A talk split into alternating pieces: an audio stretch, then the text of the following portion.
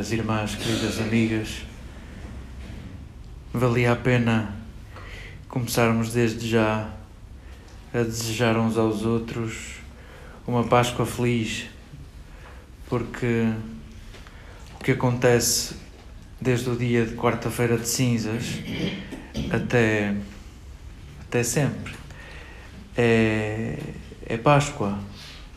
O que estamos a fazer nestes 40 dias é prepararmos a Páscoa, é a dispormos a saborear a Páscoa de Jesus, que é algo que a experiência cristã diz que é uma experiência de todos os dias, mas que queremos, ainda que simbolicamente, recordar uma vez por ano e preparar uma vez por ano e comunitariamente comprometermos uma vez por ano. Um, e só fará sentido olharmos estes 40 dias se os, se os ligarmos à Páscoa, se falarmos destes 40 dias como preparação da Páscoa, como vontade de antecipar a Páscoa. E creio que o parágrafo que nos é servido hoje no Evangelho do nono capítulo de Mateus é, é sugestivo para que a Quaresma não se esgote noutras coisas, não se esgote nas minhas medidas.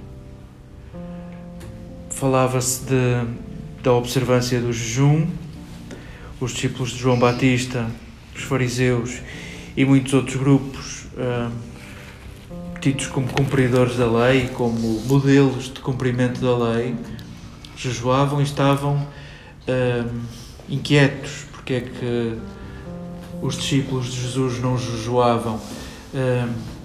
há, há comentadores do Evangelho que dizem que há aqui uma delicadeza neste, neste diálogo com Jesus, porque o evangelista não coloca os interlocutores de Jesus a acusarem Jesus, nem o evangelista dá o prazer aos inimigos de Jesus para deixar aqui escrito se Jesus jejuava ou não. Podia bem estar aqui porque é que tu e os teus discípulos não jejuam. Porque se os discípulos de Jesus não jejuam, possivelmente o seu rabi, este Jesus, possivelmente nem faz jejum, nem apregou a prática do jejum. Mas bom, há aqui uma certa delicadeza na omissão da prática do jejum por parte de Jesus. Quer o evangelista, quer Jesus relacionam o jejum ao luto, como que dizendo: todos os que faziam jejum, os discípulos de João e os fariseus, faziam um jejum sem Jesus. O mesmo a dizer, viviam um luto E vamos a quem se dirige o evangelista, onde nós também nos inserimos, é-nos servida esta verdade. Um jejum sem Jesus é luto. Se quisermos pôr de outra maneira, fazemos jejum por causa de Jesus. E queremos dizer isto uns aos outros: fazemos jejum por causa de Jesus. Não é para me sobrar mais dinheiro ao fim do mês, não é como o Papa Francisco chegou a dizer, não é para perder peso, não é para fazer detox, uh, não seria, serão isso, serão tudo efeitos secundários, uh, não será por razão estética, uh, fazemos jejum por causa de Jesus. E queremos que este parágrafo sirva para não perdermos o pé. E aqui chegados, calma, porque jejum nesta comunidade é altamente desaconselhado, hum, é altamente desenquadrado e temos mesmo de ter bom senso e, e olharmos para o jejum de formas literais e de formas metafóricas. Hum, não, nesta comunidade não vale a pena abstermos de alimento, mas o exercício de nos abstermos de alimento é um exercício muito prático para nos inspirarmos a transportar, a transpor para outros domínios o que aprendemos no jejum. Queremos transpor para o domínio das nossas relações o que aprendemos no jejum literal. E talvez nesses domínios ainda possamos nesta comunidade fazer jejum. O que o jejum nos recorda é que a criação inteira não está ao teu dispor. A criação inteira não está para a satisfação dos teus caprichos e da tua ambição.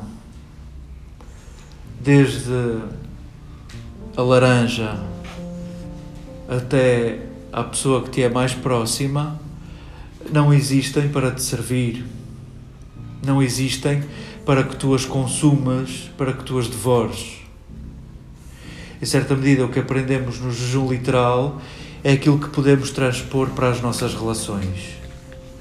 Um, o que te é dado é um dom, é, é um tesouro e cabe-te a ti cuidar.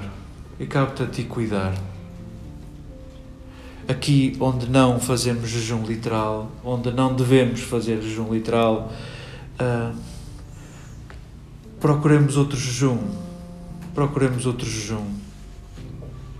Se o modo como falamos uns com os outros, o modo como nos apreciamos uns aos outros, as palavras que dizemos uns aos outros são expressão de uma vontade de consumo do outro, de julgar que o outro está para me servir. Posso fazer jejum de palavras, posso fazer jejum de preconceitos, posso fazer jejum de modos, posso fazer jejum de arrogância, posso fazer jejum de tanta coisa por causa de Jesus. Por causa de Jesus. Lembremos o, o nosso, não sei, é quase a nossa Constituição também, é, aquele capítulo de 20, 25 de Mateus, onde. Mas quando é que nós te vimos com fome e com sede? Mas quando é que nós te vimos nu? Quando é que nós te vimos preso ou doente no hospital? Quando? De cada vez que havia um irmão teu com sede e com fome, de cada vez que tu mataste a fome e mataste a sede a um dos teus mais próximos, foi a mim. Queremos fazer jejum por causa de Jesus. Não fazemos jejum para que nos sobrem coisas para depois ficarem outra vez conosco. Queremos fazer jejum para que a nossa vida chegue a outros, para que a nossa vida seja alimento de vida de outros, para que a nossa vida possa erguer outros. E fazemo-lo em nome de Jesus.